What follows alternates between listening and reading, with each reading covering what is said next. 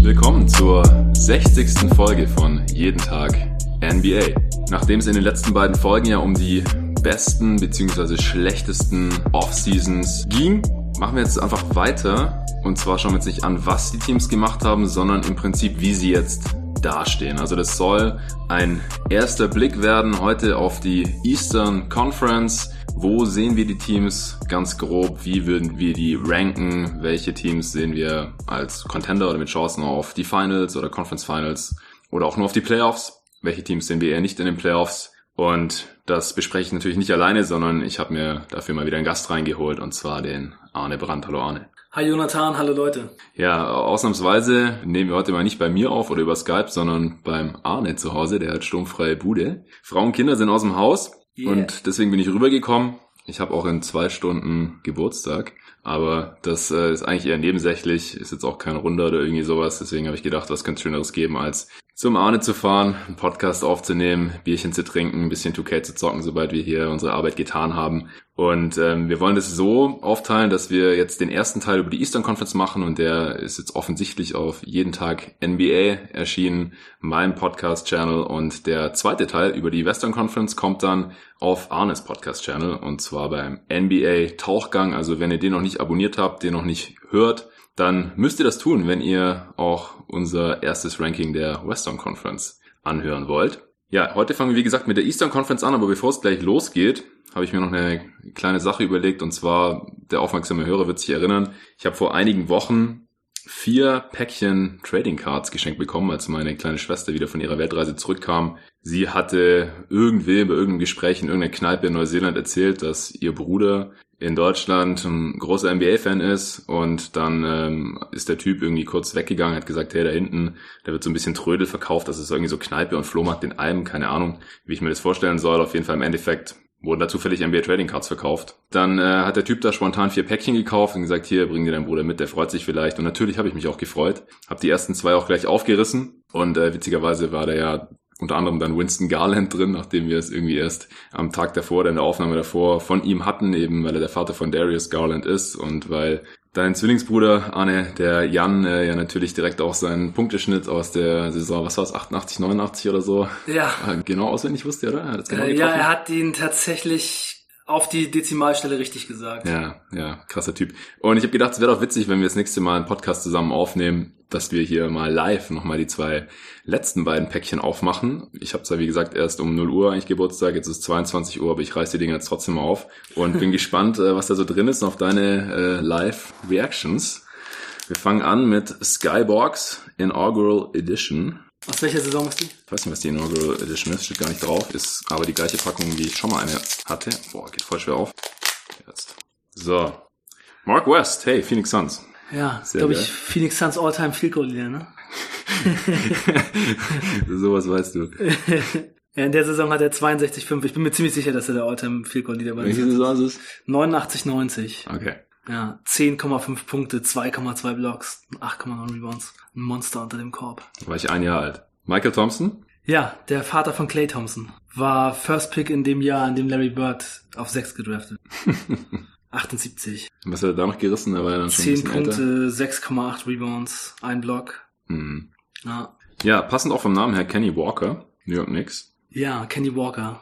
Der hat äh, immer einen ziemlich interessanten Stil gehabt mit seinem äh, Flat-Top-Haarschnitt und hat mal beim Slam Dunk Contest mitgemacht. Hm. Da kann ich mich noch an so einen ziemlich krassen Reverse Jam, also für die 90er krass. Heutzutage macht den wahrscheinlich jeder zweite Spieler. Aber er hat den Ball so ganz zwischen die Knie gezogen. Ah, Und ich glaube, er ist der Vater von irgendeinem NBA-Spieler. Aber ich bin gerade nicht ganz sicher. ja, Walkers gibt's ja einige. Wir haben uns doch mal alle Vater-Sohn-NBA-Paarungen angeschaut, als äh, wir mit Hassan bei mir gechillt haben. Wir sind irgendwie draufgekommen, da gab's ja dann doch mehr, als wir erwartet hatten. Ja, genau. Ich hatte irgendwie, glaube ich, gesagt, man könnte schon ein komplettes Team aus nur den Söhnen machen und das war, ich weiß nicht mehr ganz genau, was ich gesagt hatte, aber Ja. auf jeden Fall waren es dann, ich glaube, 28 Es waren quasi zwei Teams, ja. ja, zwei Teams. Auch viele ähm, NBA-Spieler, wo ich gar nicht wusste, dass der Vater in der NBA gespielt hatte. Also da waren bestimmt fünf dabei, wo wir es alle nicht wirklich auf dem Schirm hatten. Mhm. Aber wir, wir sind auch auf einige selbst gekommen. Wir haben da natürlich auch gleich so ein Rätsel draus gemacht. Ja, äh, cool.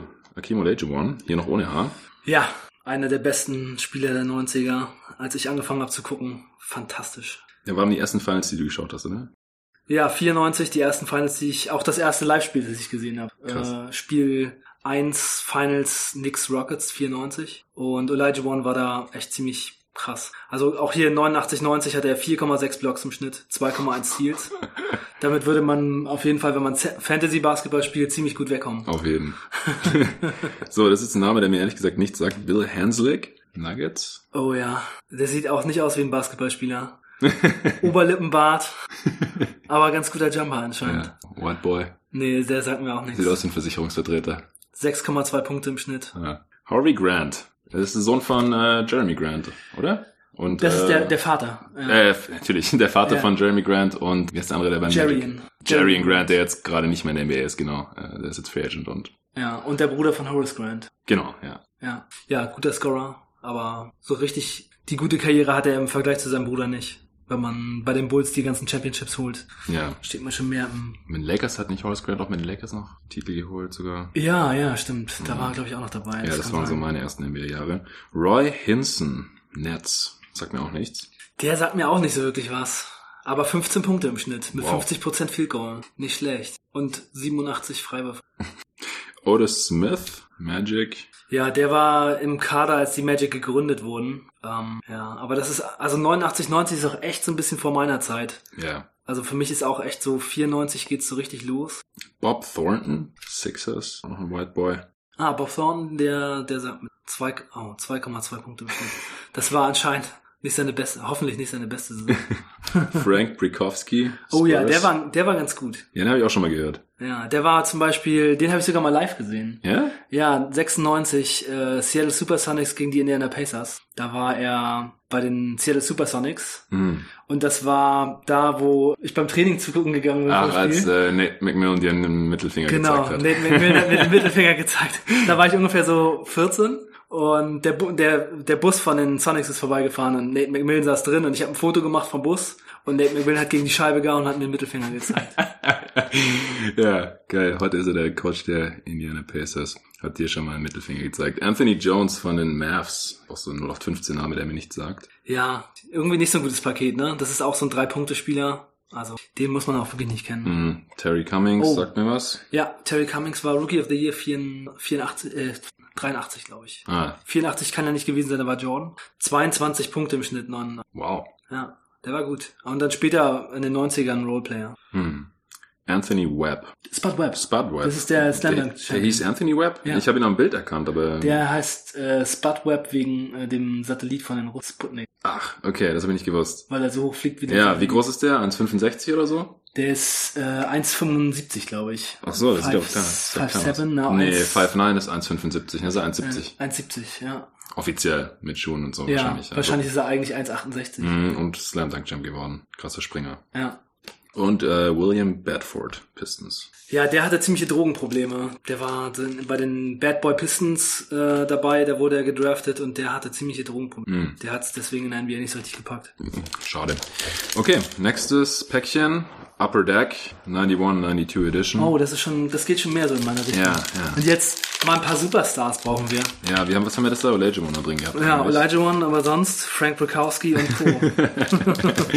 ja, nicht so geiles Paket. Da waren die ersten zwei. das zweite Paket muss es jetzt auf jeden Fall schlagen. Ich Ja, will Scotty Pippen, Michael Äh, Jordan. Pippen habe ich ja schon. ja. Äh, in den ersten. Hier Oh, haben wir schon mal gleich. Sean Camp. Eine Spezialkarte von Sean Camp. Nice. Mit einem Reverse Jam. Und dann noch gezeichnet. Sehr beliebt auch bei den 80er, 90er Karten. Okay. Dass es kein Foto ist, sondern so gezeichnet. Ja, heißes Teil. Der, äh, der war nicht dabei damals bei dem, ähm, was war das, so eine Art Preseason Game.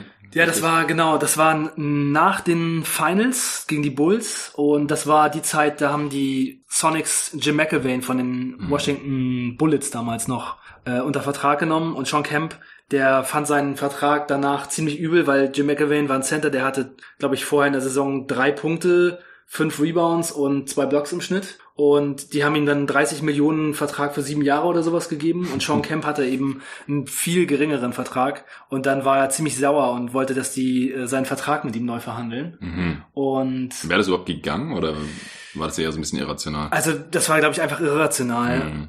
Ähm, jedenfalls war er deswegen sauer, wollte getradet werden und war dann bei dem Spiel nicht dabei. Aber ansonsten waren so ziemlich alle dabei. Gary Payton, Detlef Schrempf, ähm, Reggie Miller.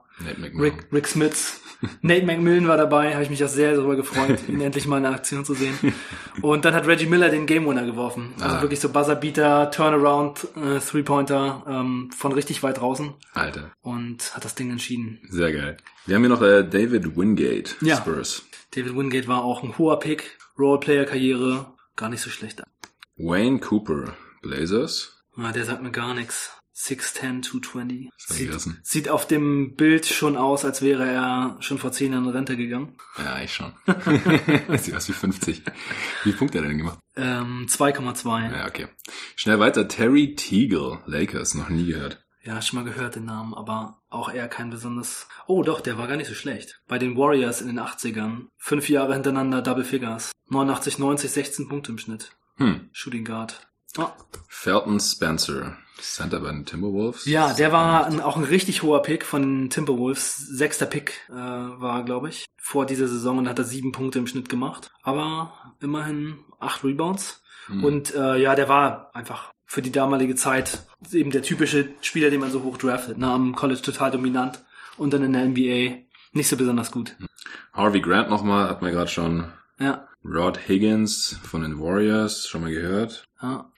Brian Oliver von den Sixers. Ja, wieder nicht so das heiße Paket. Nee, ne? nee. 3,8 Punkte, Brian Oliver. Ja, die Roleplayer-Pakete. Können, wir die, können wir den mal umtauschen? Nee. ja, ich weiß nicht, extra deswegen nach Neuseeland lohnt sich wahrscheinlich nicht. Bimbo Coles. Ja, der eigentlich Vernell heißt, aber auch nur ein Roleplayer. Bei den Miami Heat in der Saison. Das war die, das war die zweite Saison von den Heat, ne? 90, 91? 89 äh, waren sie Expansion Team, meine ich. Gucken wir gleich nochmal nach. Ja, als ich in Miami war, 12, 13, da hatten die aber irgendeine äh, Jubiläumssaison. Das Mhm. muss, wenn das die 25-Jährige war, dann müssen die schon früher expandiert haben. Ja, guck mal nach. Äh, hier Craig Hod- 89, 90 war die erste. Huh. Ja, dann weiß ich nicht, was die damals gefeiert haben. Vielleicht ist es auch falsch im Kopf. Craig Hodges hier mit Three-Point-Contest-Trophäe in der Hand. Oh ja, und das äh, ist auf jeden Fall ein richtig heißes Video, das man sich mal genehmigen kann. In dem Three-Point-Shootout, ich glaube 88, hat er die ersten 19 Dreierversuche reingemacht. ja, stimmt, das hast du... Äh, Der legt los und schießt Woche einfach letzte- 19 hintereinander rein. Ja, ist sick. Das ist, äh, hast du als spontane Trivia-Question rausgehauen, als wir äh, vorletzte Wochenende alle bei mir in der Küche waren. ja genau. Ja, und ich glaube, der höchste Tipp war irgendwie, war ich, ich weiß nicht, was ich gesagt hatte, 12 oder 13 oder so und waren immer noch viel zu niedrig. Was haben wir denn hier? Cavs? Oh, das ist Brad Dougherty. Ah. First Pick von den Cavaliers. Ziemlich guter Spieler. Paar Mal hintereinander All-Star. Also wirklich ein richtig guter. Aber der musste wegen Rückenproblemen vorzeitig seine Karriere beenden. Ich glaube 93 ungefähr. Okay, und hier haben wir noch Gerald Wilkins von den Knicks. Das ist der Bruder von Dominic Wilkins. Ah, okay. Ja. Der war auch ein ganz guter Spieler. Auch ein Slammer und Ah, ist das nicht der, der Vater von, ähm, wie ist der, der noch vor kurzem noch mal in der NBA kurz gespielt hat? ja, Wilkins. stimmt. Ähm, äh, das ist der Vater von Darius Wilkins, oder? Heißt Nee, nicht Darius. Äh, aber auch mit D? dass, ich, dass mir das jetzt nicht anfällt. Der, der war jetzt noch mal so als Wett vorletzte Saison. Damien- Damien, ja, Damien Damien Wilkins war es, genau. Ja, richtig. Genau. Ja, okay, also beide Packages ist nicht so geil. Wir haben einmal Olajuwon und, und Sean Kemp so Stars. Ja, und in dem Paket hier gerade waren drei gezeichnete Karten dabei. Also nicht mit Foto, sondern mit einem gezeichneten Bild. Ja, Auch. Kemp, Wilkins und Doherty. Na gut, also die ersten beiden Packages waren irgendwie geiler. Da war so Malone, Pippen, Garland Ja. und ja, noch ein paar andere, die mir jetzt gar nicht einfallen. Okay, gut, dann würde ich sagen, hat jetzt glaube ich sogar länger gedauert als äh, gedacht, aber muss auch mal sein. Eastern Conference. Wir haben uns überlegt, wir äh, fangen einfach oben an, gehen so unsere persönlichen Rankings von oben nach unten durch. Wir wollen es eigentlich so ungefähr bei einer Stunde belassen, da die Pods bei meinem Podcast eigentlich ja normalerweise nicht so viel länger werden. Jetzt in der Offseason ist natürlich ein bisschen anders. Es kommt ja auch nicht jeden Tag was, wie ihr sicherlich mittlerweile gemerkt habt. Ich hatte ja auch ursprünglich nur angekündigt, noch die Free Agency zu machen. So bis Mitte Juli hatte ich gedacht. Jetzt ist es eigentlich schon langsam Ende Juli, deswegen könnt ihr das alles so ein bisschen als Bonus betrachten. Ich werde jetzt ähm, halt jetzt noch die Folge äh, quasi raushauen und dann wahrscheinlich noch eine zur Summer League mit David zusammen. Und danach ist eigentlich vorerst nichts mehr geplant. Dann äh, gehe ich auch langsam mal in Urlaub und dann mache ich mir, wie gesagt, Gedanken, wann und wie und ob das hier weitergeht. Deswegen vielleicht auch nicht schlimm, wenn die Folgen jetzt hier ein bisschen länger werden als die gewohnten 30 bis 45, maximal 60 Minuten, aber wir wollen es trotzdem nicht übertreiben. Deswegen kann es sein, dass wir dann bei den Lottery-Teams irgendwann das Ganze ein bisschen abkürzen. Wir haben vorhin uns unterhalten, wie wir unsere Rankings überhaupt erstellt haben und wir haben das beide sehr ähnlich gemacht, aber erklär doch den Hörern nochmal kurz, wie du da vorgegangen bist jetzt. Ja, ich habe mir die Tabelle vom letzten Jahr angeguckt. Ähm, ich habe mir nochmal ähm, das offensive und defensive Rating angeguckt und bei allen Teams auch nochmal so, wie die Saison so ungefähr abgelaufen ist. Dann habe ich ähm, für mich selber den Kader jetzt, den aktuellen angesehen und dann einfach eine Zahl für mich festgelegt, wie viele ähm, Siege das Team gewinnt. Hab da natürlich insgesamt betrachtet, wie viele Siege möglich sind in der, in der Saison. Mhm. Und dann habe ich danach die Zahlen von Oddshark genommen. Das ist so eine Wettseite, wo eben so Siege festgelegt werden und von 538. Das ja, die ersten Over-Unders sind ja jetzt irgendwie von einer Woche oder so rausgekommen. Genau. Meinst, ja. ja. genau. Und dann 538, ähm, da die Projections äh, genommen und habe das mir alles jetzt nebeneinander aufgeschrieben. Dann eben verglichen und bei manchen äh, ist es sehr ähnlich und beim anderen liegt es auch ziemlich auseinander. Und dann habe ich mir einfach das hier mal so alles hingelegt und jetzt können wir das besprechen. Genau, also wir haben es auch noch nicht verglichen. Ich habe auch einige Diskrepanzen zu 538, die das ja basierend auf ihrer Advanced Metric, äh, die sie Carmelo getauft haben.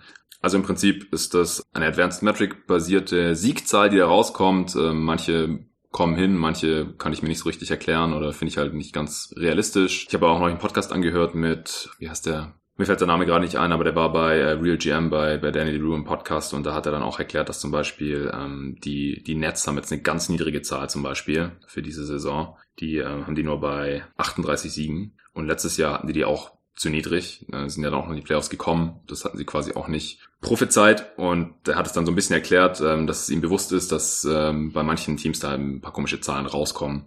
Deswegen auch nicht für bare Münze nehmen und bei den Over-Unders Gut, da sind die Buchmacher dahinter, da geht's um Geld. Die ähm, wollen natürlich Geld damit verdienen, dass Leute entweder das Over nehmen oder das Under nehmen und dann halt jeweils daneben liegen. Das heißt, die Line muss ziemlich genau in, in der Mitte liegen. Allerdings basiert es auch ein bisschen darauf, was sie denken, wie viel gewettet wird oder worauf mehr gewettet wird. Und gerade bei den Teams mit großen Fanbases liegt die Line dann oft ein bisschen zu hoch. Also die von den Lakers und Knicks zum Beispiel, die liegt tendenziell oft höher weil sonst viel zu viele over wetten würden, einfach von der Summe her. Das finde ich auch ganz interessant. Das ist auch sowas, was man im Hinterkopf behalten sollte. Ja, also damit habe ich es auch verglichen. Wir können es ja dann immer auch kurz nennen, was 538, also die Advanced Metrics hier denken, was die Buchmacher denken mit den ersten Over-Unders und dann eben, was wir davon halten und dann natürlich auch, warum.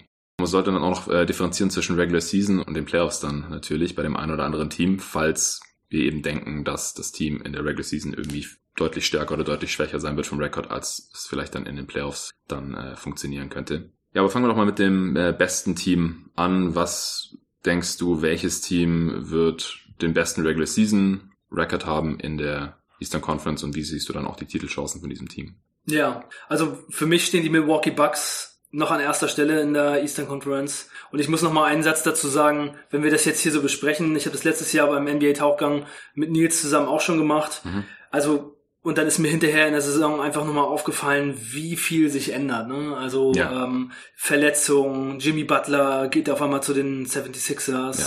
Und ähm, also wie viele verschiedene Faktoren da dazukommen. Also was wir jetzt besprechen, ist halt die Basis von dem, was wir jetzt gerade in den Kadern sehen. Aber es können Sachen passieren, dass dann auf einmal ein Team 15 Spiele weniger gewinnt und ein anderes irgendwie 10 mehr. Das ist alles auf jeden Fall drin. Aber Stand jetzt sind die Milwaukee Bucks für mich immer noch das beste Team in der Eastern Conference, was den Regular Season Record angeht. Und die Faktoren sind da für mich einfach, dass die letzte Regular Season sehr beeindruckend war, dass sie sehr, sehr gut gespielt haben, dass das System einfach passt, dass ich auch glaube, dass Antetokounmpo richtig heiß ist, sich noch weiter zu verbessern. Er hat ja schon gesagt, man soll ihn erst MVP nennen, wenn er den Titel hm. nochmal gewinnt. Und ähm, dass ansonsten eben auch die meisten Leute gehalten wurden. Also Mirotic hat ist spät gekommen, hat nie so richtig reingefunden und Brockton, der wird auf jeden Fall wehtun.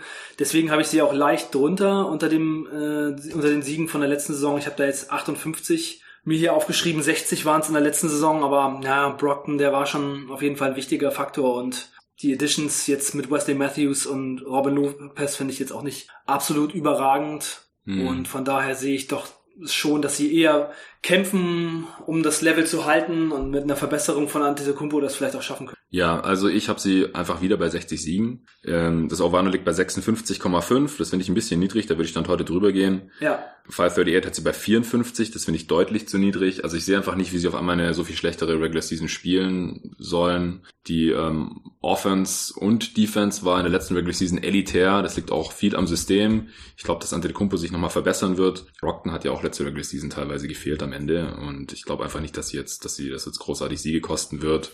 Ähm, George Hill ist ähm, jetzt vielleicht so quasi der, der Nachfolger, der so ein bisschen seine Rolle schlüpft, auch wenn er wahrscheinlich nicht startet. Dafür hat man noch Wes Matthews geholt. Kyle Korver hat man jetzt noch vor kurzem dazu geholt. Also das verteilt sich jetzt so auf mehrere Schultern, aber ich finde, wenn man sich dagegen entscheidet, Brockton zu, zu matchen oder halt zu halten für diese 84 Millionen, die er bekommen hat, was ich auch irgendwie nachvollziehen kann, weil es halt schon grenzwertige Summe ist für ihn, finde ich, dann hat man jetzt ihn jetzt quasi nahezu optimal ersetzt, also im Rahmen der Möglichkeiten eben, eben mit anderen Spielern, die, die werfen können, mit George Hill und Wes Matthews, zwar Spieler, die schon ein bisschen Jahre gekommen sind, aber die halt auch eigentlich ganz solide Defender sind noch, ähm, 3D, also ich würde jetzt nicht nur, weil sie Brockton verloren haben und halt Mirotic, ihnen hier so viele Siege abziehen. Also Robin Lopez weiß ich auch nicht genau, was ich von dem Signing halten soll, als, als Backup so ein bisschen verschwendet. Eigentlich sollte ja Brook Lopez auch weiterhin seine, seine Minuten da sehen und ich hätte vielleicht auch lieber noch ein bisschen mehr Smallball gesehen mit Janis oder DJ Wilson auf der 5. Aber mal sehen. Also ich glaube einfach, dass die Bucks wieder in der Regular Season ziemlich zerstören werden.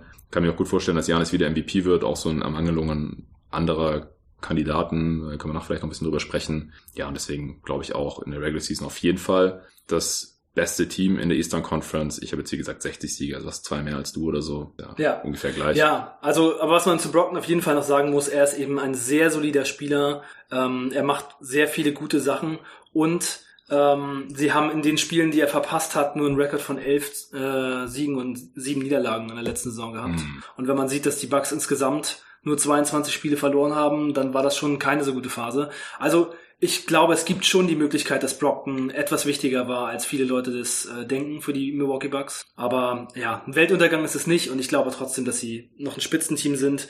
Und man muss schon sagen, dass die Bucks auch eins der Teams sind, die jetzt von dieser Offseason äh, doch sehr profitieren, weil einfach die Toronto Raptors, die in der letzten Saison äh, Champion geworden sind, in der Form nicht mehr da sind. Mhm. Kawhi ist in den Westen gegangen und der Weg ist frei. Also Milwaukee hat alle Chancen, in die Finals zu kommen und vielleicht sich da sogar durchzusetzen.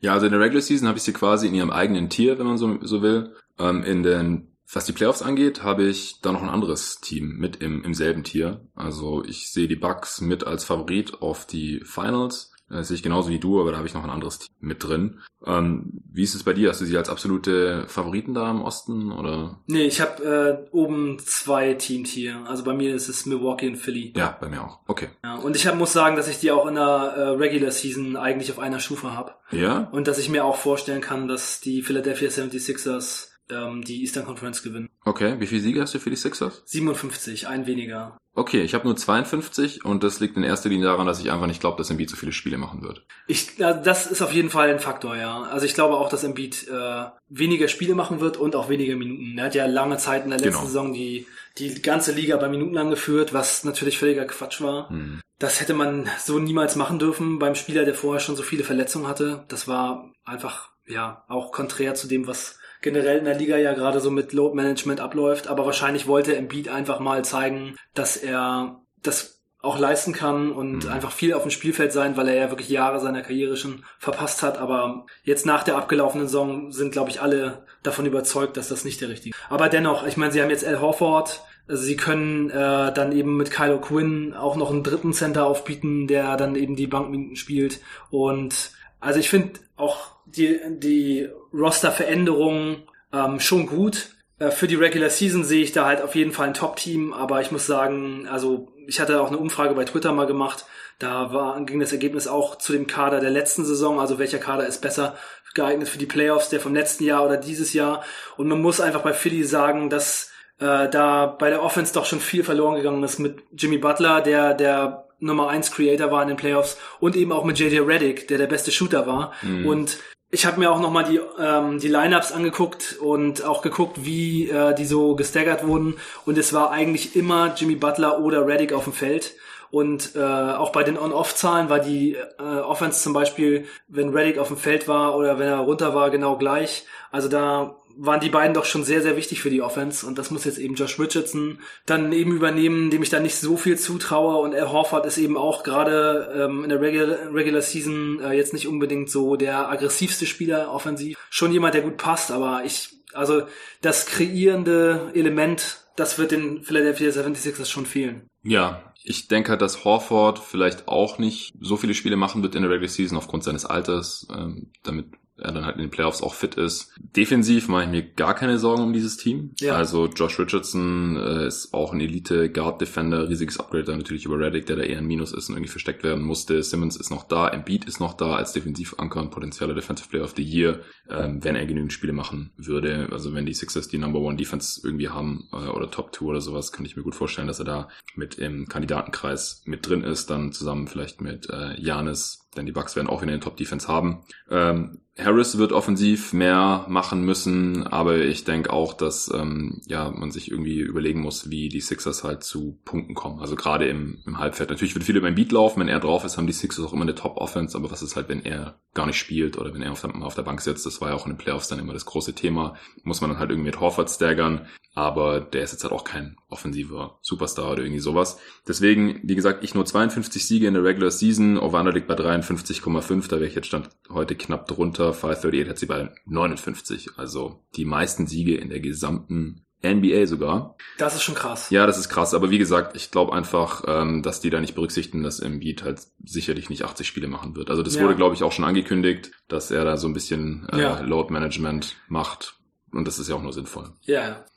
Okay, ähm, gut, dann haben wir beide die Sixers auf jeden Fall in, in einem eigenen äh, Playoff-Tier. Du hast da jetzt auch kein anderes Team mehr drin. Ähm, welches Team hättest du denn auf drei jetzt für die Regular Season im Osten? Ja, bei mir stehen ja die Boston Celtics. Mhm. Und ich muss sagen, dass ich schon sehr gespannt bin auf die Boston Celtics. Ich habe wirklich ja. Lust, die zu sehen. Mhm. Ich freue mich sehr, dass Kemba Walker jetzt mal ein kompetentes Team um sich herum hat. Also es ist eine der Sachen, äh, die ich, auf die ich mich mit am meisten freue, glaube ich, nächste Saison. Kemba Walker mal bei einem Team zu sehen, das wirklich um was spielt, mit guten Leuten um sich herum. Ich finde die größte Schwäche, die das Team jetzt hat im Gegensatz zur letzten Saison, ist die Center-Position. Also da, da sind mit Horford und Baines einfach zwei wirklich sehr erfahrene und super wichtige Spieler ähm, denen verloren gegangen. Also mhm. gerade auch wenn man die äh, Zahlen mal von Baines sich betrachtet, der ist in seiner Bankrolle schon wirklich ein, ein, guter Typ. Und immer wenn der auf dem Feld ist, dann passieren gute Sachen und äh, die, die Lineups funktionieren. Und jetzt kommt da Enes Kanter und äh, dann eben noch so ein paar unerfahrene Spieler. Also das ist schon sehr dünn geworden. Aber sie haben eben immer noch sehr gute Spieler im Kader. Gordon Hayward, da kann man auch hoffen, dass er wieder besser wird. Jason Tatum, der wird einen großen Schritt nach vorne machen jetzt. Ich meine, im Grunde genommen ist Kemba Walker ein ähnlicher Spieler, aber man kann schon sagen, so wie der Kader jetzt aussieht, muss Tatum in der nächsten Saison viel mehr leisten als in der letzten Saison. Und Jalen Brown kann auch mehr zeigen. Und zudem ist einfach so die Komposition des Rosters, glaube ich, jetzt einfach sehr viel besser dafür geeignet, dass die zusammen funktionieren. Letzte Saison, da gab es einfach nie so äh, das Gefühl, jetzt klickt es, jetzt passt es. Äh, da waren einfach immer Spieler unzufrieden wegen ihren Minuten und so weiter. Terry Rozier dachte, er ist nach den Playoffs vor zwei Jahren äh, ein Star in der NBA und dann musste er zu so einer 18-Minuten-Rolle zurück. Das hat einfach alles nicht so richtig gepasst. Das ist jetzt, glaube ich, alles besser und deswegen für mich sind die Boston Celtics ähm, das Team, das ich auf drei habe und Sie hatten in der letzten Saison 49 Siege und ich sehe sie auch wieder ungefähr in dem Bereich. Also muss man natürlich mal sehen, wie sehr ihnen das wehtut, dass sie jetzt Ines Kanter anstatt Hofford auf Center haben. Das ist schon ein ziemlich krasses Downgrade. Aber mit der Chemistry, mit dem Roster, der besser passt, sehe ich da trotzdem einfach Faktoren und der Entwicklung der jungen Spieler, dass es auf dem Level ungefähr bleiben kann. Man muss ja auch schon sagen, dass sie letzte Saison sehr enttäuscht haben. Ja, genau.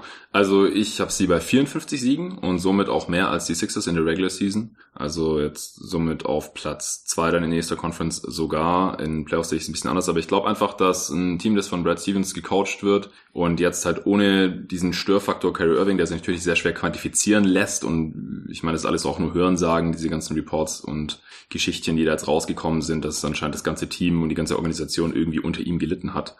Ja, das kann man schon sagen, aber ich meine, es ist halt schon auf jeden Fall permanent ein sehr großes Thema gewesen. Ne? Genau, also, also das es ist alles nur Hörensagen und so, ja. aber man kann es nicht bestreiten, dass Ja. da auf jeden Fall was. Aber die Frage ist halt, jetzt, sie hatten 49 Siege, wie viel mehr Siege bringt es oder wie viel besser spielen halt die Spieler, die da waren und die jetzt immer noch da sind, halt namentlich Tatum, Brown, Smart, die alle noch jung genug sind, dass man auf jeden Fall sich eine Steigerung da erwarten kann. Also ich denke auch, also gerade im dritten Jahr, ja, so Jason Tatum, das wäre so der Klassiker, wenn der jetzt einfach ein bisschen ausbricht und einfach das bestätigt, was er in den Playoffs in seiner Rookie-Saison schon gezeigt hat. Bei Jalen Brown würde ich das auch erwarten. Wie gesagt, Smart. Gerade die fünf, ja, das hast du schon gesagt, das ist halt viel Masse, wenig Klasse. Keine Ahnung, wer da im Endeffekt in der Rotation drin sein wird. Ich weiß nicht mehr, wer Daniel startet. Theiss wahrscheinlich. Äh, dass er startet, meinst du? Nein, nein, das war. Ja.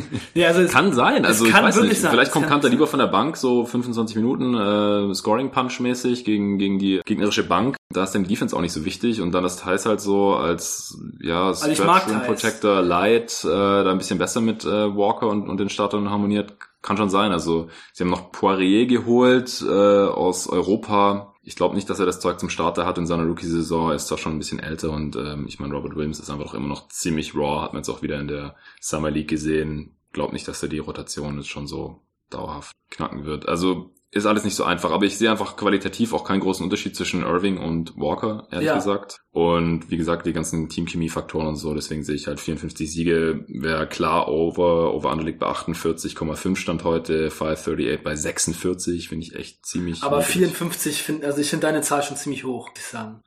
Kann sein. Ja. Ja. kann Also, sein. wenn sie, wenn sie Al Horford noch auf Center hätten, dann würde ich vielleicht, oder wenn, vielleicht sogar, wenn sie Baines und Horford noch hätten, dann würde ich 54 sagen. Aber 54 mit der Center-Rotation. Also ich, ich bin auch der Meinung, man braucht nicht unbedingt so die, äh, die Top Center, aber letzte Saison hatten die Boston Celtics ähm, eine Top 10 Offense und Defense. Und bei der Defense, jetzt mit Kemba Walker auf Point Guard und Ines Kanter auf Center, sehe ich da schon eher größere Probleme, muss ich sagen.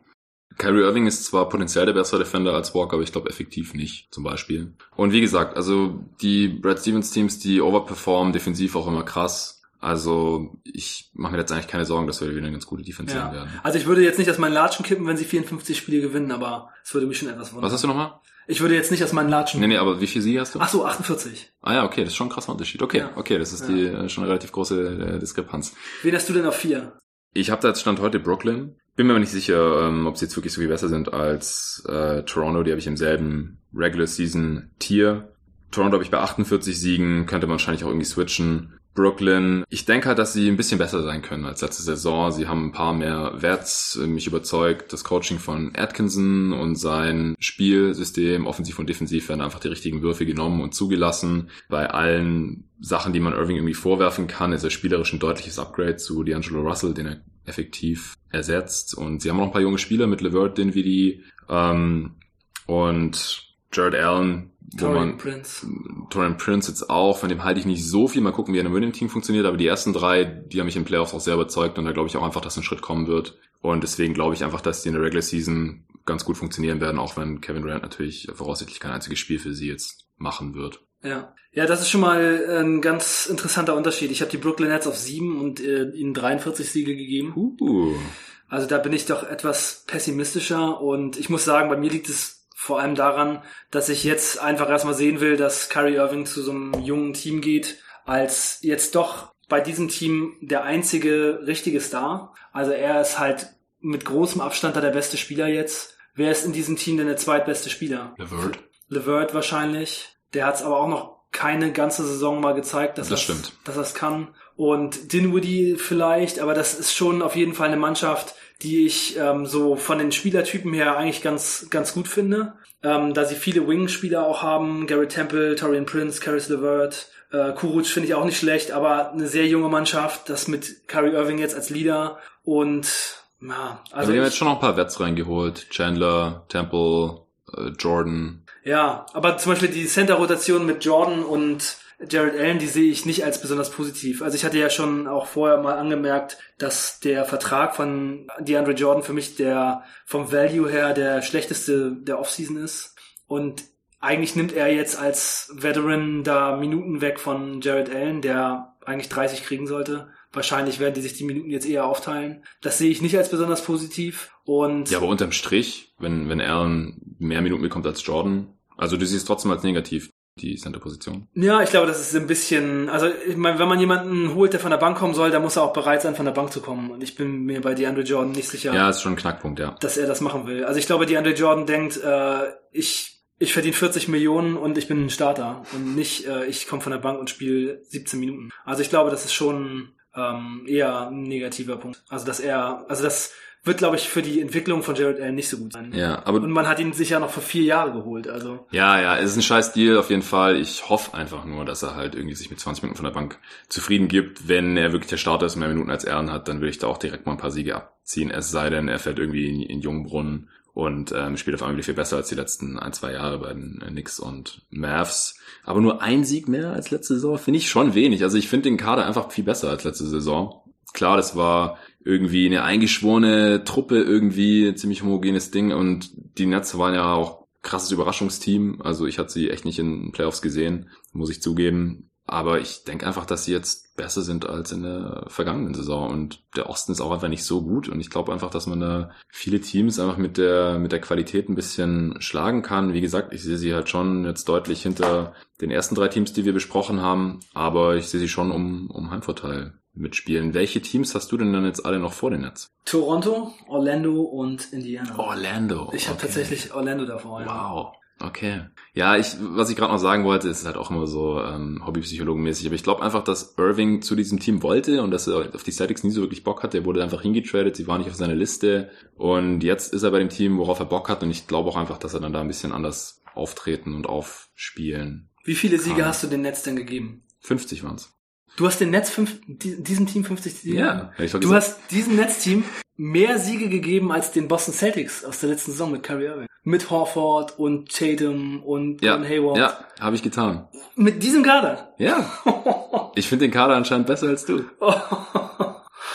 Also das finde ich schon echt krass. Nee, also 50 Siege gewinnen die meiner Meinung nach nicht. Ja, okay, es, es können auch 48 Ich meine, Kyrie Irving hat gerade mit einem Kader vollgestopft mit super Talent. Bis unter beide Ohren hat er weniger Siege eingefahren. Wir haben doch gerade gesagt, dass bei den Celtics es offensichtlich diese ganzen Stories gab und Ja. dass die mega underperformt haben deswegen. Ja, woran er auch einen Beitrag geleistet Genau, aber ich glaube einfach, dass jetzt eine andere Situation ist. hat. Ja. Also das ist, da können wir jetzt glaube ich noch ewig in drei Tage Ja, drüber. ja. Das ist einfach das sind so softe Faktoren. Ja. kann jetzt keiner beweisen Genau. oder sowas. Aber gut, ähm, Raptors, also wie gesagt, von mir aus austauschbar. Die haben von mir aus auch gute Chancen auf Platz vier. Sind ganz eingespielt. Ach so, hatte ich jetzt schon gesagt, wo die Over-Underline liegt bei den Nets? Ich glaube nicht. Also du wärst halt drunter. Äh, die liegt bei 45,5. Also ich bin relativ deutlich drüber, du drunter. Und 538 sieht sie noch negativer als du. 38 Siege, hatte Ja. ich ja vorhin schon gesagt. Ähm, weiß nicht, was da los ist, ehrlich gesagt, mit dem Modell. Das Modell berechnet Psychologie mit ein. Ja, offensichtlich. genau, und die äh, Raptors haben dieselbe Over-Underline, auch 45,5. Ich habe sie jetzt bei 48 Siegen, 538 sieht sie bei 45. Also ziemlich ähnlich. Ähm, sind der amtierende Champ, aber es fehlt halt mit Kawhi Leonard natürlich der Finals MVP und mit Abstand bester Spieler. Und mit Danny Green noch ein sehr, sehr, sehr wichtiger äh, Rollenspieler, 3D-Spieler. Und die konnten beide halt jetzt nicht wirklich ersetzt werden, weil die Raptors halt auch nicht wirklich irgendwie finanzielle Flexibilität hatten. Sie haben dann ein paar niedrige Verträge an so Reclamation Projects rausgegeben, die eher am defensiven Ende des Feldes zu Hause sind und sicherlich nicht für Spacing sorgen werden mit Rondae Hollis Jefferson, Stanley Johnson, Patrick McCord man gehalten und dann noch ein paar, ja, so unbekannte Spieler jetzt in die NBA reingeholt. Ja, Terrence Davis war in der Summer League zum Beispiel ganz gut. Ja, man, man ist jetzt halt auf, auf jeden Fall kein Contender mehr, aber man hat auch eine hohe Kontinuität. Ein großer Teil der Rotation ist eben noch da, natürlich mit äh, Gasol, der reingeoptet ist in sein Deal ins letzte Vertragsjahr. Lowry ist noch da, Ibaka, Siakam natürlich den Schritt nach vorne machen könnte. Ähm, Powell noch von der Bank. Die sehen wir aber dann relativ ähnlich, oder? Wie viele Siege hast du den Raptors gegeben? 45, vierter Platz in der Eastern Conference. Mhm. Ja, also ich muss auch sagen, dass der Abgang von Kawhi natürlich sehr, sehr doll schmerzt. Er war meiner Meinung nach jetzt letzte Saison wirklich grandios und auch schon vor den Playoffs äh, habe ich gedacht, er ist wirklich ein sehr guter Spieler und dann in den Playoffs war er meiner Meinung nach der beste Spieler der Liga. Ja. Aber der Abgang von Danny Green wird auch unglaublich doll wehtun. Also gerade in der Regular Season, ich habe mal nachgeguckt bei Cleaning the Glass. Ähm, also erstmal seine On-Off-Zahlen bei Basketball Reference sind plus 17, ähm, wenn er auf dem Feld ist. Krass. Und die Lineups, wenn Kawhi Leonard auf dem Feld ist bei den Raptors in der vergangenen Saison und Danny Green runter ist, ich lese es einfach mal kurz vor, die Differenz. Ähm, also die erste Lineup ist die meistgespielte, äh, 138 Possessions, dann eben mit äh, Ibaka, Siakam, Van Vliet und Kyle Lowry, also sehr gute Spieler um sich herum. Was, nur 100, 138 Possessions? Das war jetzt die meistgespielte, das sind sehr viele verschiedene. Okay, ähm, aber das ist echt wenig. Ja. ja, deswegen, Kawhi Leonard und Danny Green haben super viel Zeit zusammen auf dem Feld verbracht. Mhm. Einfach, weil man wahrscheinlich auch diese Eingespieltheit nutzen wollte. Ja. Aber jetzt kommen mal so die, die Lineups danach. Also plus 7,2 ist die mit äh, Ibaka, Siakam, Van Vliet und Lowry. Das hat ganz gut funktioniert. 7,2 ist ein guter positiver Wert. Und danach minus 18,8, minus 23,7, minus 18,6, minus 20,3, uh. minus 29,9, minus 28,2, minus 25,9, minus 36,1. Kawhi Leonard ohne Danny Green. Und Danny Green war in der letzten Saison so krass für die Raptors. Ich habe mir diese Zahlen angesehen und habe gedacht, meine Güte, das das wird richtig wehtun. Also mhm. diese Kombination, aber auch vor allem Danny Green als super underrateder Spieler, der einfach für Winning sehr, sehr wichtig ist. Mhm. Und die beiden zu verlieren wird sehr Schmerzen. Ja, ich musste auch im, im Podcast schon wieder jetzt mehrmals oder auch auf Twitter äh, den Vertrag für Danny Green irgendwie rechtfertigen. Ähm, der wird aus meiner Sicht halt immer noch unterschätzt. Also das kann ich überhaupt nicht verstehen. 15 Millionen bekommen, das ist der halt auf, das ist der auf jeden Fall wert. Also, also der hatte mal in den Playoffs so seine Woche, wo er nicht getroffen hat. Oder die Serie gegen Milwaukee. Das war nicht so gut, aber Danny Green ist einfach jemand, wenn man gewinnen will auf hohem Niveau, dann sollte man sich Danny Green holen. Und die Lakers können sowas von froh sein, dass sie wenigstens Danny Green bekommen ja. haben. Der wird wahrscheinlich der drittbeste Spieler bei den Lakers in der nächsten. Ja, das kann kann gut sein. Also es sei denn irgendwie Cousins hat ein, ein mega Comeback. Ähm, ich glaube, dass die Raptors jetzt halt auch mit den Spielern, die sie reingeholt haben, äh, ihre Defense wahrscheinlich halten können. Die hatten eine Top 5 Defense laut Clean in the Glass in der letzten Regular Season. Die äh, Offense war die sechstbeste. Das äh, wird einbrechen meiner ja. Meinung nach leider. Also wie gesagt, Spacing wird ein Problem sein. Äh, es sei denn irgendwie einer aus äh, Siakam, Stanley Johnson und Rondy Hollis Jefferson oder so äh, entwickelt auf einmal einen konstanten Dreier. Äh, bei Siakam ist vielleicht gar nicht so unrealistisch. Der wird sowieso einen Schritt machen müssen, auch in der Offense, um das so einigermaßen abzufangen, dass halt Kawhi Leonard weg ist. Aber offensiv wird's schwierig mit Siakam und Laurie so als die einzigen einigermaßen guten Creator so. Aber defensiv, glaube ich, äh, werden sie wieder eine Top 5 Defense stellen. Ja, mir gefallen die Neuzugänge nicht so gut, muss ich sagen. Ja gut, aber was, was hätten sie machen sollen? Genau, also. das wollte ich gerade sagen. Es ist halt auch so ein bisschen der Effekt, der die Lakers jetzt auch getroffen hat. Wenn man so lange auf Kawhi warten muss, dann sind eben viele andere Optionen schon weg. Ja. Und dann muss man sich eben mit den Leuten begnügen, die noch da sind. Es trägt, also, es trägt eine klare Handschrift, finde ich. Also halt junge Spieler, sie haben sich keinen einzigen alten Wett reingeholt, die noch irgendwie Upside haben, aber trotzdem günstig waren, weil sie es im Rookie-Deal jetzt halt überhaupt nicht gebacken bekommen haben. Halt ja. so mit RJ und Stanley Johnson, die mal hohe Picks waren, athletisch sind, äh, kräftig sind, ähm, ja. solide bis gute Defender sein können. Und überhaupt nicht schießen können. Überhaupt nicht. Also Stanley Johnson nimmt immer einen Dreier, aber trifft nichts. Also das sind vielleicht die beiden Small Forwards in der Liga, die am schlechtesten werfen. Ich, ich sehe die auch als Vierer eigentlich. Also ja, defensiv könnte ich schon noch einen, vielleicht mal einen schnelleren Ding verteidigen. Also mal gucken. Also vielleicht wird einer von beiden noch was. Aber es gibt auch schon einen Grund, wieso die noch zu haben waren zu dem Zeitpunkt der, der Free Agency. Ja, also ich muss sagen, die letzte Saison war für die Raptors-Fans die mit Abstand am besten anzuschauende. Die nächste wird schon echt hart. Jetzt die Ringe zu bekommen am Anfang der Saison und dann dieses Team ohne den Star und auch noch ohne Danny Green angucken zu müssen und dafür dann Cameron Payne und Stanley Johnson. Das ist schon ein harter Tausch, aber naja. Ja, äh, Rondy Hollis Jefferson hat letzte Regular Season 9 3 18 Prozent Dreier. Ja. okay, welches Team hast du noch vor den Nets, außer den Raptors?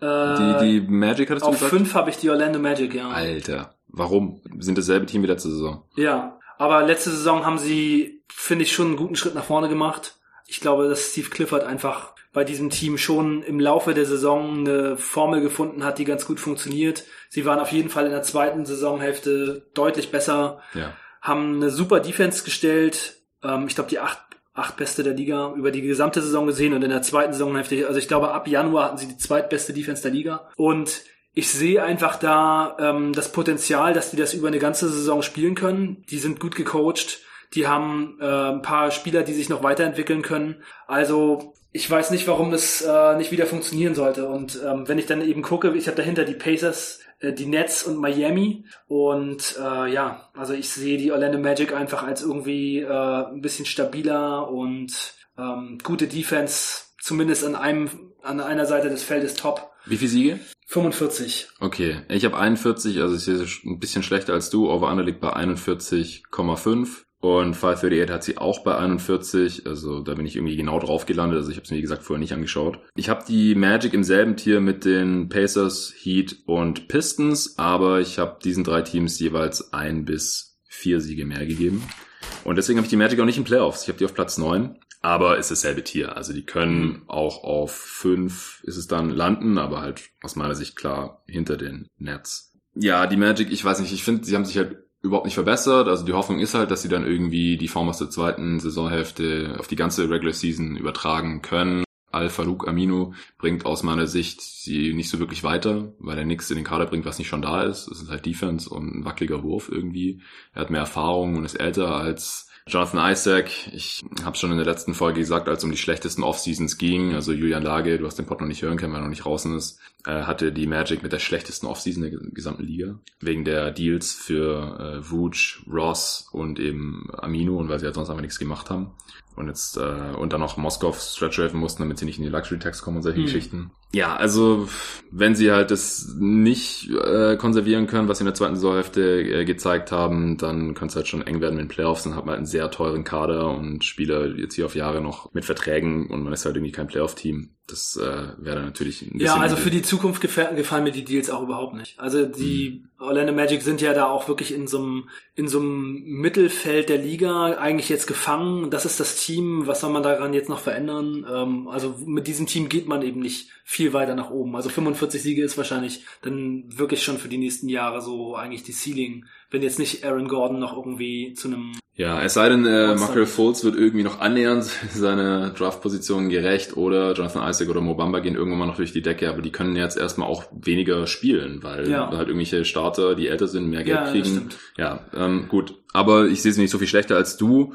Wo siehst du denn Detroit, Miami und Indiana, die ich halt im selben Tier habe? Siehst du die auch ungefähr ähnlich? Du hast sie dann offensichtlich unter denen angesiedelt. Oder siehst du die irgendwie schlechter? Also ich sehe die Indiana Pacers auf jeden Fall schlechter als in der letzten Saison. Ich muss sagen, dass ich vor allem diese defensive äh, Identität, die die Pacers in der letzten Saison hatten, jetzt einfach nicht mehr so richtig sehe. Mm. Brockton ist auf jeden Fall ein guter Verteidiger, aber TJ Warren, Jeremy Lamb, Doug McDermott, Justin Holiday, das ich sehe einfach nicht, dass sie eine Top 2 Defense waren sie, glaube ich, letzte Saison. Ne? Ich glaube, die zweitbeste Defense mm. Hatten sie äh, über die gesamte Saison laut, gesehen. Laut äh, Clean the Glass war es die viertbeste. Ja, äh, dann ist Victor Oladipo nach dieser schweren Verletzung vielleicht zum Saisonstart noch gar nicht zurück. Und ja. da muss man dann natürlich auch mal sehen, wie er ähm, überhaupt so spielt. Wahrscheinlich wird er dann auch nicht alle Spiele machen und nicht alle, nicht alle Minuten. Also, dass man ja. da nochmal so eine super, Superstar-Saison von ihm sieht, glaube ich halt auch irgendwie nicht. Ich sehe den Kader auch jetzt von den Fits her irgendwie nicht so richtig gut mit Sabonis und ähm, Turner als Center schon und dann Bitazze noch dazu, den man ja auch sicherlich als First-Round-Pick noch Minuten geben will. Dann so viel Turnover auch. Mhm. Und wirklich die Leute, die gegangen sind, waren richtig starke Verteidiger. Ne? Also da sind jetzt wirklich mehrere Leute weggegangen, die diese defensive Identität... Thad Young, ich glaube, ich würde da Thad unterschätzt Young als ist Abgang. super unterschätzt. Also ich finde, Thad Young, das geht schon so ein bisschen in so eine Richtung, wie wir das eben gesagt haben, mit Danny Green von seinem Impact mhm. her. Mhm. Also die Zahlen geben das bei ihm gar nicht so unbedingt ähm, auch her, da ist es jetzt nicht so krass mit irgendwie ähm, den, den Lineups und den Zahlen, aber ich glaube einfach so diese, einfach die Power-Forward-Position zu verteidigen und dann eben auch so einen flexiblen Spieler zu haben, der switchen kann und der einfach so vielseitig einsetzbar ist. Also den, so einen Spieler haben sie jetzt einfach nicht mehr. Das muss dann jetzt eben TJ Warren machen. Ja, oh Gott. ja. Ja, also das, ich sehe den Kader schon als deutlich schlechter, vor allem defensiv und die Spieler, die sie geholt haben, die sind nicht schlecht, aber sie haben ja. halt schon ganz schön was verloren. Die Pacers Defense hat halt auch total davon gelebt, dass sie so viele Turnovers forciert haben und da ist Thad Young halt auch ein ganz großer ja. drin gewesen. Und Corey Joseph. Corey Joseph ist weg, genau. Ähm, Collison war ein überdurchschnittlicher kleiner Guard-Defender, würde ich jetzt mal sagen. Der ist ja überraschend in äh, Rente gegangen, wenn man so will, aus Glaubensgründen. Ähm, Bogdanovic hat sich defensiv echt gemacht und hat dann Teamverbund auch gut verteidigt. Ja. Also und die haben halt auch schon länger zusammengespielt. Ich habe die Pacers die letzten Jahre immer irgendwie ein bisschen unterschätzt und die eher nicht in den Playoffs gesehen gehabt. Dann haben sie es beide Jahre doch äh, gepackt Ja, und Oladipo, da stimme ich auch zu. Also mal gucken, wann er zurückkommt und dann auch vor allem wie er zurückkommt. Also von so einem äh, Patellasehnenriss kommt man auch nicht einfach mal so mal eben wieder zurück. Also das ist eine der schlimmsten Sportverletzungen, die ein Basketballer haben kann. Das da darf man nicht irgendwie auf die leichte Schulter nehmen. Aber ich habe sie trotzdem noch knapp in den Playoffs, einfach weil Macmillan halt gezeigt hat, dass er doch irgendwie aus einem Haufen, der nicht besonders homogen aussieht, eine funktionierende Truppe irgendwie basteln kann. Auf welchem Platz hast du sie und wie viele Siege hast du ihm gegeben? Ähm, Sekunde, ich habe ihm 42 Siege gegeben und das macht Platz 8 im Osten. Hm, Ich habe 44 und Platz 6. Ah ja, okay, dann bist du sogar noch positiver. Das hat sich gerade so negativ angehört. Ja, also äh, im Gegensatz zur letzten Saison. Ne? Ich war letzte Saison, also mit Oladipo hatte ich sie schon auf jeden Fall ähm, da bei den Top 4 oben mit dabei. Und da sind sie jetzt, finde Ja, sie hatten 48 Siege, ja, stimmt schon. Ja, doch deutlich äh, schlechter. Kann mir auch vorstellen, dass sie vielleicht die Playoffs dann ich. Und sie verpassen. hatten in der letzten. Saison 48 Siege, obwohl Oladipo so viele Spiele ver Genau, und hat. ohne ihn haben sie nur noch einen 500-Record gehabt. Ja, ja, genau. Sie haben ohne ihn nur noch 500. Obwohl Bogdanovic 23 Punkte da in der Zeit. Hm, ja. Ovanda liegt bei 48,5, würde ich auf jeden Fall undergehen. Stand heute 538 sieht sie auch nur bei 39. Ja. Detroit und Miami, wie sieht's da aus? Ja, Miami habe ich auf den achten Playoff-Spot gesetzt. So, als ich das mir angeguckt habe und dann meine Sachen so aufgeschrieben habe, habe ich eigentlich die Miami Heat vorher als Nicht-Playoff-Team gesehen. Aber was danach kommt, ist einfach so schlecht, dass ich gedacht habe, okay, ähm, dann muss ich sie doch noch mit reinnehmen. Ich habe ihnen jetzt 40 Siege gegeben. Also ich sehe den Kader schon als nicht so besonders tief, als nicht so besonders gut. Jimmy Butler als ein Spieler, der immer viele Spiele verpasst. Aber aufgrund der Teams, die danach kommen, sehe ich sie dann doch noch in den Playoffs. Also ich muss schon sagen, ich finde, Jimmy Butler ist wirklich ein sehr, sehr guter Spieler. Wenn er jetzt nicht gerade irgendwelche merkwürdigen äh, Dinge abzieht, um bei einem anderen Team zu spielen, finde ich schon, dass er ähm, Phasen dabei hat, wo er zu den besten zehn Spielern der Liga gezählt werden kann. Ja. Aber er macht halt immer nur 60 bis 65 Spiele. Das ist jetzt die letzten drei Saisons so gewesen. Und wenn er das wieder so macht, dann müssen die Miami Heat na, halt so viele Spiele auf ihn verzichten. Und Goran Dragic ist auch verletzungsanfällig und schon 33. Ja. Und dann kommt eben auch nicht mehr so viel bei diesem Kader. Ne? Da äh, muss man echt sagen, das sieht schon ziemlich dünn aus. Also wenn sie es schaffen, dann sehr knapp. Ja, Dragic hat letzte Saison ja auch nur 36 Spiele gemacht und sie sind trotzdem relativ knapp an den Playoffs gescheitert am Ende. Man kann sich vielleicht noch von Winslow einen Schritt erhoffen, das ist seine Age 23 Season. Ja, aber ansonsten finde ich das Team auch ein bisschen dünner als in der vergangenen Saison. Also die mussten jetzt halt schon ähm, ja hier ein bisschen was machen, damit sie ja auch überhaupt äh, Jimmy Butler holen können, Josh Richardson wegschicken, der vielleicht der beste Spieler war letzte Saison. Dass Whiteside weg ist, unterm Strich vielleicht sogar ein Plus. Also offensiv höchstwahrscheinlich. Ähm, aber die Heat haben haben es immer geschafft, auch mit ihm auf dem Feld eine gute Defense zu stellen, auf jeden Fall. Ja. Ähm, da kommt er mir eigentlich ein bisschen zu schlecht weg. Also Ja, und in den 22 Minuten, die er gespielt hat, hat er ja wirklich so knapp 13 Punkte und äh, knapp 11, 12 Rebounds geholt. Also sehr produktiv. ja. Und die Lineups mit ihm waren wirklich gut. Er hat diese Bankrolle auch angenommen. Also da jetzt zu sagen, das Team ist besser, weil er weg ist, das mh, will ich erstmal sehen. Ja. Also was ich auf jeden Fall sehe, ist, dass Adebayo ähm, eine größere Rolle kriegt, äh, also noch eine größere Rolle. Ich glaube, das ist sehr gut. Aber ja, dann ist jetzt der Bankcenter Myers Leonard und ist Myers Leonard besser als Hassan Whiteside. Äh, wahrscheinlich nicht. Ja, Kelly Olynyk könnte vielleicht Ja. auch der Backup Center sein. Stimmt, Kelly Olynyk hat auch Mhm. auf jeden Fall. Und Kelly Olynyk ist auf jeden Fall auch ein auch so ein Winning Player, der macht schon gute Sachen und die Lineups mit ihm sind immer gut und mit seinem Shooting öffnet er auch viele Optionen, die man sonst nicht hat. Das ist schon ein ganz guter Spieler.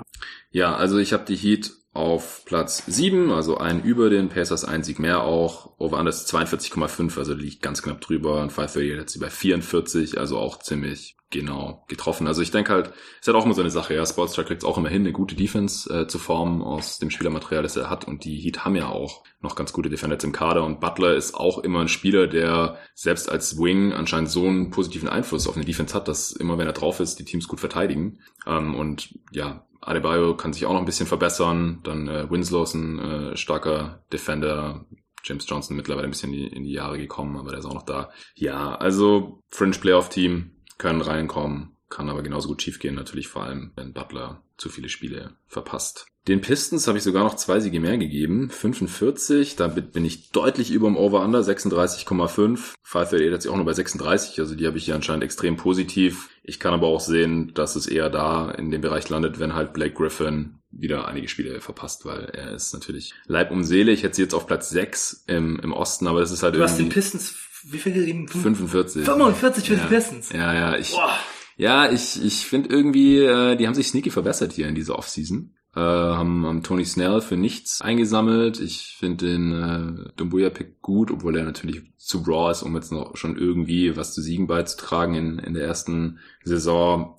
Ja klar, wenn, wenn Griffin nicht fit ist, dann wird es natürlich nichts. Derrick Rose ist jetzt wahrscheinlich auch nicht unbedingt ein Winning Player, aber vielleicht besser als Reggie Jackson. Ja, also ich bin, ich bin so ein bisschen halt davon ausgegangen, dass äh, Black Griffin wieder so gut ist wie in der letzten Saison und dass er hoffentlich mal fit bleibt. Ich muss zugeben, ich bin ein bisschen ein Black Griffin Fanboy auch. Aber wenn es nicht der Fall sein sollte, dann sind sie auch nicht in Playoffs, das ist klar. Ja, also bei den Detroit Pistons muss ich sagen, also ich finde es äh, ziemlich beeindruckend, dass du bei meinem Orlando-Pick bei 45 Siegen ähm, dich so ein bisschen gewundert hast und jetzt die Detroit Pistons auf 45 Tipps. Boah, ich, also die hatten letzte Saison 41 und das war schon richtig schön rausgekratzt mit Blake Griffin. Äh, Mich hat nur gewundert, dass du die Magic über den Netz hast. ja, ja, ja. Nicht ja. die Siegzahl. Ja, okay. Aber mh, ah, die Detroit Pistons, also Blake Griffin und Derrick Rose sind sehr verletzungsanfällig. Blake Griffin hat in der letzten Saison so viel gespielt, dass er in den Playoffs in der ersten Runde gegen die Bucks nicht mal mitspielen konnte, die ersten Spiele. Also ich glaube, auch da ist Load Management mal angesagt und eine kleinere Rolle. Mhm. Und was dann danach kommt, ist einfach nicht mehr besonders viel. Also ich finde, das ist einer der schlechtesten Kader der Liga, wenn man jetzt mal von Blake Griffin absieht. Und ja, ich sehe sie bei 36 Siegen und da bin ich auch ziemlich confident. Ja, das ist ja auch total in line mit dem Over-Under und 538. Kann ich nachvollziehen. Ich muss da wahrscheinlich noch ein paar Siege abziehen. Das gebe ich zu. Also, das ist jetzt auch nur die erste Überlegung hier. Also wenn Boston wie- 54 gewinnt und Detroit 45, Ja, dann hast du auf jeden Fall ein paar krasse Tipps gemacht. Ja habe ich auch. Ja. Ich habe ein paar schlechte Teams im Osten unten drin. Das kannst du mir glauben. Äh, Bruce Brown wollte ich hier noch kurz erwähnt haben. Der hat eine sehr gute Summer League gespielt. War letzte Saison auch schon Starter. Also von dem erwarte ich mir ein bisschen einen Schritt nach vorne. Und ansonsten gefällt mir einfach, dass sie halt da so äh, ganz solides Shooting auch noch haben, um die beiden Bigs halt mit Snare, mit Kennard, der auch noch einen kleinen Schritt nach vorne machen könnte. Von Macker vielleicht noch. Markif Morris halte ich eigentlich nicht so viel von. Aber so als vierter Big in der Rotation von der Bank könnte es auch einigermaßen sinnvoll sein. Aber gut, ja, ist wahrscheinlich zu hoch hier, mein erster Tipp, was die Pistons angeht. Dann haben wir jetzt ähm, alle Playoff-Teams auf jeden Fall. Beziehungsweise siehst du noch irgendein Team mit Playoff-Chancen? Die anderen sehe ich nicht in den Die Playoffs. Bulls haben so ein bisschen äh, Bass jetzt bekommen nach ihrer guten Offseason. Julian Lage hatte sie bei seinen Top 3 Offseasons mit drin, aber für, für Siege, für genug Siege reicht es dir hier noch nicht, oder? Nee.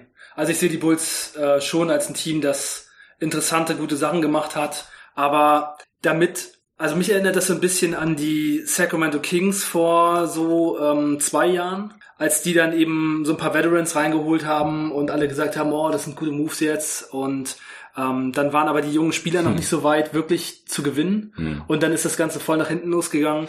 Und ich sehe einfach irgendwie gerade hier bei den Bulls noch nicht so richtig, dass die jungen Spieler wirklich bereit sind dazu. Sie haben einen Rookie Point Guard. Lowry Marken hat noch nicht so besonders viel gezeigt, gerade von der Effektivität her. Das ist bei Zach Levine eigentlich auch so. Wendell Carter hat in der letzten Saison wenig Spiele gespielt. Also ich sehe dieses Team eigentlich als noch nicht bereit dafür, wirklich zu gewinnen. Und mich würde es schon wundern, wenn sie tatsächlich viel mehr als 30 Siege holen. Also ich sehe sie so, also ich habe sie auf 29 getippt und also ich habe das von 538 gesehen mit 37 und habe gedacht, das kann ich mir nicht vorstellen. Also dass man mit Kobe White als Rookie Point Guard und dann eben, also den Spielern, die sie sonst haben, 37 Siege holt, ich sehe es einfach nicht. Selbst in der Eastern Conference nicht. Also klar, sie haben jetzt äh, Otto Porter, Thaddeus Young, Sadoransky. Ich finde die alle gut. Ich mag die auch als Spieler, aber mir fehlt da einfach irgendwie ähm, die Entwicklung bisher von den jungen Spielern, weil so ein Team wie die Bulls muss halt einfach den jungen Spielern viele Minuten geben. Ähm, ansonsten läuft das nicht. Und außerdem finde ich auch die Center-Rotation ähm, ja schon ziemlich interessant. Also sie haben jetzt Ja. gerade hier auf dem Sheet, den ich hier habe, haben sie im ganzen Kader keinen einzigen Center drin. Ja gut, aber Wendell Carter Jr. ist eigentlich ein Center. Ja, ja, Dann klar. Aber der ist, auch Barnett 20, geholt. der ist aber auch 20 Jahre alt. Und ne? Felicio. Ja, genau, das ist richtig. Sie haben da ähm, eigentlich keine spielbaren Werte, also Felicio würde ich da einfach nicht mit reinzählen. Wie viel Siege hast du ihm gegeben? 29. Ja, okay. Ich habe 32, bin ein bisschen optimistischer. Over liegt bei 30,5. Also ich wäre drüber, du drunter. Äh, 37 von 538, das ist schon, wäre schon so der Best Case, glaube ich. Ich glaube nicht, dass sie Kobe White starten werden als Rookie Point Guard. Ich denke wahrscheinlich eher Satoranski, Chris Dunn wahrscheinlich auch eher nicht. Da gab es auch Gerüchte, dass sie ihn irgendwie shoppen. Du meintest bei Markenen äh, Effektivität, oder du meinst wahrscheinlich Effizienz. Bei Effektivität wären ja eher so Punkte pro Spiel, da hat er schon 19 Punkte pro Ja, Spiel gemacht. Effizienz, Effizienz ist ich. 107er O-Rating, das ist heutzutage unterdurchschnittlich. War ja auch äh, angeschlagen in der letzten Saison, ist jetzt auch seine dritte Saison, das ist ja oft so die Breakout-Season, was ich vorhin schon bei Tatum erwähnt hatte, kann mir vorstellen, dass er da jetzt seinen Schritt macht, vielleicht über 20 Punkte pro Spiel und noch ein bisschen effizienter, wenn äh, ihm Zach Levine nicht zu viele Würfe klaut, der ist auch noch da. Otto Porter ist eigentlich eher so ein, so ein Winning-Player, finde ich, und Thad Young hatten wir ja vorhin auch schon erwähnt. Ich habe das eher negativ gesehen, dieses Thad Young Signing, weil ich halt nicht so genau, nicht so ganz sehe, wie er auf seine Minuten kommt, ohne ja. dass Markenen weniger spielt, das weil Faktor, genau. nebeneinander finde ich defensiv halt fragwürdig dann mit Markenen auf der 5, offensiv nebeneinander, ähm, wenn man dann halt noch einen Big reinholt für die Defense, hatte ich in, im letzten, in dem vorletzten Pod gesagt, ähm, dann muss man Thad Young irgendwie auf drei schieben oder so, das äh, sehe ich halt auch nicht ohne den Wurf, den er halt einfach nicht konstant gezeigt hat bisher über seine Karriere. Ja. Also ja, so als Glue-Guy irgendwie von der Bank, okay, aber dann ist man halt kein Winning Team, wenn dann halt irgendwie die jungen äh, Bigs natürlich mehr Minuten sehen, was sie ja auch sollten, weil äh, das Team, das mal wieder in die Playoffs kommt, ähm, sind dann wahrscheinlich halt Carter Jr., Markanen, Kobe White oder so die, die Spieler, die das Team tragen. Also ja, ich sehe so um die 30 Siege. Man wird wahrscheinlich schon versuchen, jetzt zu gewinnen. Da deuten ja auch die Signings von Satoransky und Fed Young darauf hin, aber ja, insgesamt fehlt mir da auch noch so ein bisschen die, die Qualität und die Erfahrung halt bei den jungen Spielern. Ja, und Thaddeus Young hat laut Basketball Reference in den letzten zehn Jahren immer über 90 Prozent auf Power Forward gespielt. Ja, ja, also Fast das gar nicht auf Small Forward. Genau, also der das kam halt als sehr, sehr der kam mal als als Wing in die Liga, aber das äh, ist er halt einfach nicht. Also heutzutage schon gleich zweimal nicht. Also der spielt effektiv dieselbe Position wie Markkanen, weil sie beide keine richtigen äh, Center sind und auch keine richtigen Wings. Also die sind halt wirklich so dazwischen. Deswegen gefällt mir das Signing jetzt nicht so gut. Ich sehe es nicht mehr so negativ, nachdem ich Julian so ein bisschen davon überzeugt hat, dass er ja zur Not einfach halt von der, von der Bank ein bisschen reinkommt für Stabilität und nicht unbedingt viele Minuten sehen muss. Aber das ist auch das Team, das du jetzt hinter diesen ganzen Playoff-Teams als nächstes gehabt hättest, oder? Atlanta. Wow. Ah ja, wie viele Siege? 33. Okay, ich habe 30, bisschen weniger. Wieso siehst du sie so positiv? Also ich sehe sie auf jeden Fall als Team, das weit von den Playoffs entfernt ist, gerade weil sie so viele junge Spieler im Kader haben. Wenn man den Kader so vollgestopft hat mit so jungen Leuten, dann gewinnt man einfach nicht so unbedingt sofort, dass man in die Playoffs kommt. Aber ich sehe sie auf jeden Fall als Team, das schon auf einem ganz guten Weg ist. Auch gerade so vom Spielsystem, vom Playstyle her mit Trey Young als einem Point Guard, der sehr viel gute Sachen in der Offense machen kann. Ich habe einfach das Gefühl, die waren in der letzten Saison mit einem nicht so doll anderen Kader schon bei 29 und dann die natürliche Progression der Spieler und ähm, ein bisschen Weiterentwicklung dazu, dann eben vielleicht ein bisschen mehr Spiele von John Collins, dann ähm, kann das schon passen. Also John Collins hatte ja in der letzten Saison am Anfang gleich relativ viele Spiele verpasst. Ja. Und wenn der jetzt von Anfang an dabei ist, dann sehe ich schon, dass es, dass es möglich ist, da nochmal ein paar Siege draufzupacken. Und sie waren in der letzten Saison auch dann wirklich so phasenweise, ähm, also ich glaube so die, die Mitte der Saison war das, wo sie einfach wirklich auch mal 50 Prozent ihrer Spiele gewonnen haben, über 15, 20 Spiele. Also das, die haben schon gezeigt, dass sie, dass sie ein bisschen was gewinnen können. Ich traue es ihnen einfach zu, dass sie da 33 drauf. Mm.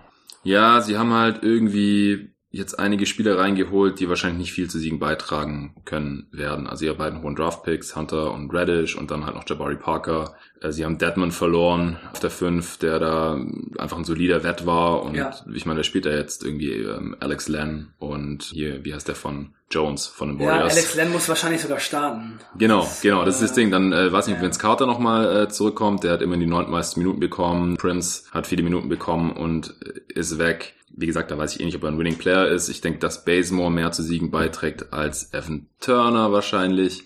Also aus meiner Sicht haben sie jetzt hier den richtigen Schritt gemacht und einfach mehr Prospects in den Kader reingeholt, aber das bedeutet halt normalerweise nicht mehr Siege, auch wenn ich glaube, dass die jungen Spieler, die letztes Jahr schon da waren, schon einen Schritt machen können. Also da will ich gar nicht gegen argumentieren, dass Trey Young besser wird, dass ein Hurter besser wird, dass ein John Collins vielleicht auch besser wird, aber ich glaube einfach defensiv wird es katastrophal. Also gerade mit den dreien, die vier Minuten zusammen spielen werden, sind alle drei schlecht. Dann noch ein Jabari Parker. Rookies, ja. also Hunter ist zwar ein guter Defender, aber allein wird es auch nicht richten können. Und bei aller Liebe für Alex Len, also wenn der da hinten drin steht, was da alles auf den Korb zukommen wird, das kann er da nicht packen. Alan Crab bekommt noch Minuten, auch ein schlechter Defender. Also ich habe ihm ja auch 30 Siege gegeben, ja, das, ja. das gebe ich ihm schon. Ja, was man natürlich zu den Atlanta Hawks sagen kann, sie hatten letzte Saison 29 Siege und sie hatten die drittschlechteste Defense der Liga. Also ja, ich sehe es halt ähnlich wieder genau. so. Ja. Es wird wahrscheinlich, also viel weiter nach unten geht's nicht. Also ich glaube nicht, dass sie auf Cleveland Cavaliers Niveau kommen. Nee. Von daher, so in dem Bereich werden sie sich wahrscheinlich bewegen. Und danach kommen dann bei mir noch, äh, ich sag's einfach mal, Ja. Washington mit 25, Ja, New York mit 23 Siegen. habe ich auch. Auch 23, Washington nämlich schlechter. Noch schlechter. Ja, ich glaube einfach, dass Biel nicht die ganze Saison da spielt. Also, wenn ja, dann hab Okay, ich sowas auch. habe ich noch nicht mit einberechnet. Ja, aber irgendwie, also wenn irgendwie, sie, wenn sie gibt, traden, dann, dann gewinnen sie. ja, 15. das ist halt immer so ein bisschen das Problem, ja. Wenn man diese 1230 Siege verteilt, dann hat man tendenziell immer erstmal zu viel, weil man halt katastrophale Verletzungen noch nicht drin hat. Man weiß noch nicht genau, welches Team jetzt so schlecht ist, dass es am Ende der Saison tankt, was dann wahrscheinlich auch nochmal so fünf Siege oder sowas kostet. Oder wenn da getradet wird. Und man muss sich dann halt irgendwie entscheiden, entweder man hat einfach zu viele Siege verteilt, oder man muss halt überlegen, welches Team ist am wahrscheinlichsten, dass es am Ende abstürzt, äh, aus einem der genannten Gründe. Und da habe ich jetzt halt Washington. Und äh, ja, die haben bei mir die zweitwenigsten Siege in der Eastern Conference mit 19. New York habe ich auch 23, können wir gleich noch drüber sprechen. Dazwischen habe ich jetzt noch Cleveland, aber ich habe die alle Nee, habe ich nicht alle im selben Regular Season Tier. Also ich habe Chicago und Atlanta einem Regular Season Tier hinter diesen ganzen Playoff Teams. Einfach so um die 30 Siege. Dann Cleveland habe ich in einem eigenen Tier, weil ich sie nicht so ganz mies sehe. Wobei es auch sein könnte, wenn sie halt Kevin Love traden und auch einige dieser Vets, dass sie dann auch ganz abstürzen und halt in diesem Tier, wo ich die unteren drei Teams jetzt drin habe mit New York, Washington und Charlotte, die ähm, ja ich halt so irgendwie um die 20 Siege sehe, weil die wahrscheinlich auch irgendwann feststellen, hey, wir reißen hier nix, lass mal Liga irgendwie tanken und den jungen Spielern die Spielzeit geben. Ja, deswegen Charlotte 18 Siege, schlechtestes Team der Liga. Washington 19, New York 23, Cleveland habe ich jetzt 26, aber die könnten auch noch da unten stürzen, wenn sie irgendwie Kevin Love traden oder sowas. Ja, Charlotte finde ich schon interessant. Dann würde ja äh, bei Charlotte der Unterschied zwischen Terry Rozier und Kemba Walker 17 Siege ausmachen. Bei Ja. dir. Oder nee, noch mehr, ne? Ähm, 20. Weil so, Was haben sie, 38 die Siege? hatten 39 Siege. Dann sind es 21 sogar. 21 Siege. Also Ja. so viel anderes hat sich an dem, an dem Kader nicht verändert. Das ist richtig, außer dass halt Batum und Marvin Williams zum Beispiel noch älter geworden sind. Ja. Oder die Biombo, falls er Spielzeit bekommt. Äh, Also bei mir haben die Hornets ja auch nur 22, aber Ja, ja gut, es, ja, ich habe dann halt noch diesen, wie gesagt, diesen Tanking-Faktor mit drin, so okay, Ende der Saison, wenn äh, Williams, Batum, Zeller, Biombo und so noch da sind, dann kriegen die keine Spielzeit mehr. Dann lässt man einfach die jungen Spieler spielen und hofft, dass dann halt irgendwie... das war in der letzten Saison für kommt. die Siege der Hornets sogar noch ganz gut. Mit Dwayne Bacon und so haben die sogar noch mal. Ja, aber gut, da wollten sie auch in die Playoffs. Also das, der eine Faktor ist halt, okay, Kemba Walker ist Ja. vielleicht für, was ich, 15 Siege oder so gut. Also ist, ist er jetzt im, im Vakuum nicht. Da gibt's ja auch Advanced Stats dazu und so. Und die besten Spieler der Liga sind halt, zumindest was belastbare Zahlen angeht, halt so für so 10 Siege oder sowas gut.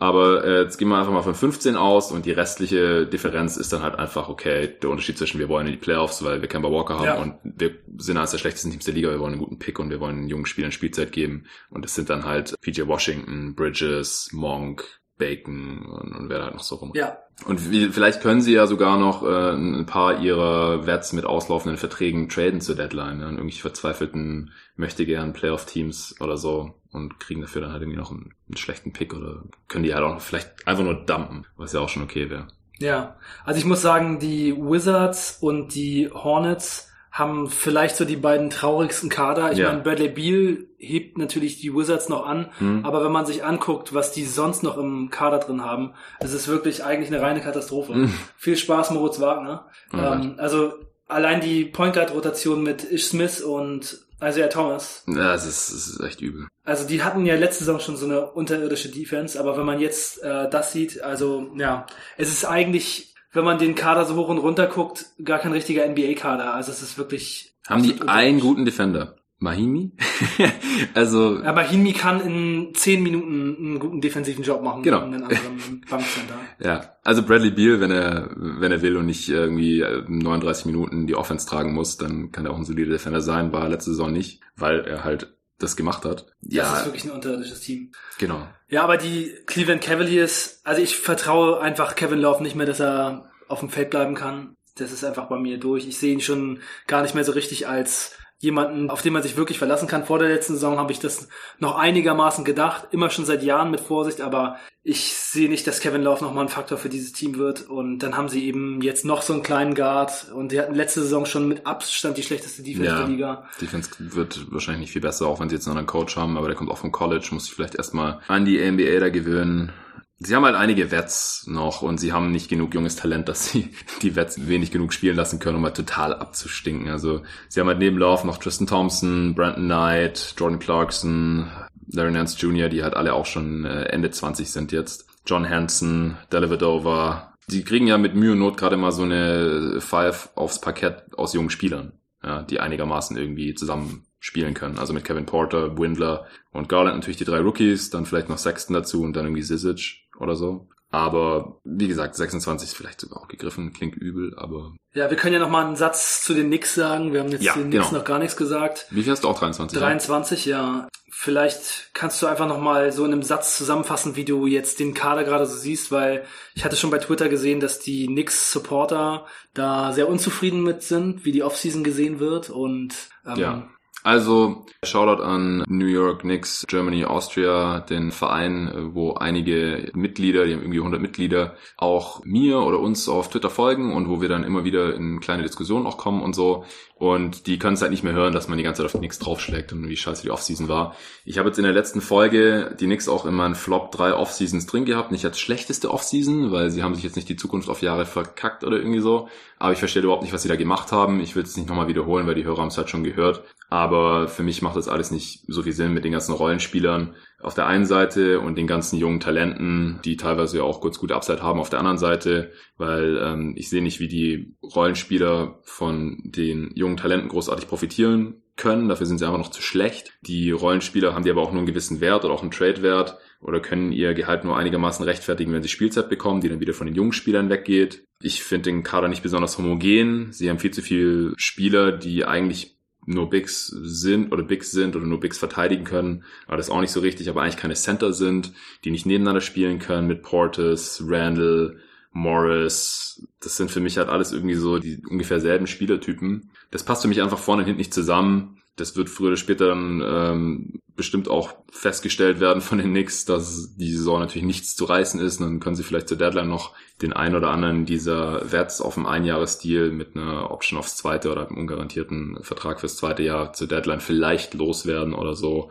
Und früher oder später werden dann hauptsächlich nur noch die jungen Spieler wahrscheinlich Spielzeit bekommen in der zweiten Saisonhälfte, denn das wird einfach nicht für besonders viele Siege dann reichen. Ja, ich hatte vorhin nochmal geguckt, also Marcus Morris, Tash Gibson, Julius Randle und Portis? äh, Bobby Portis, die haben alle die meisten Minuten in der vergangenen Saison auf Power Forward gespielt.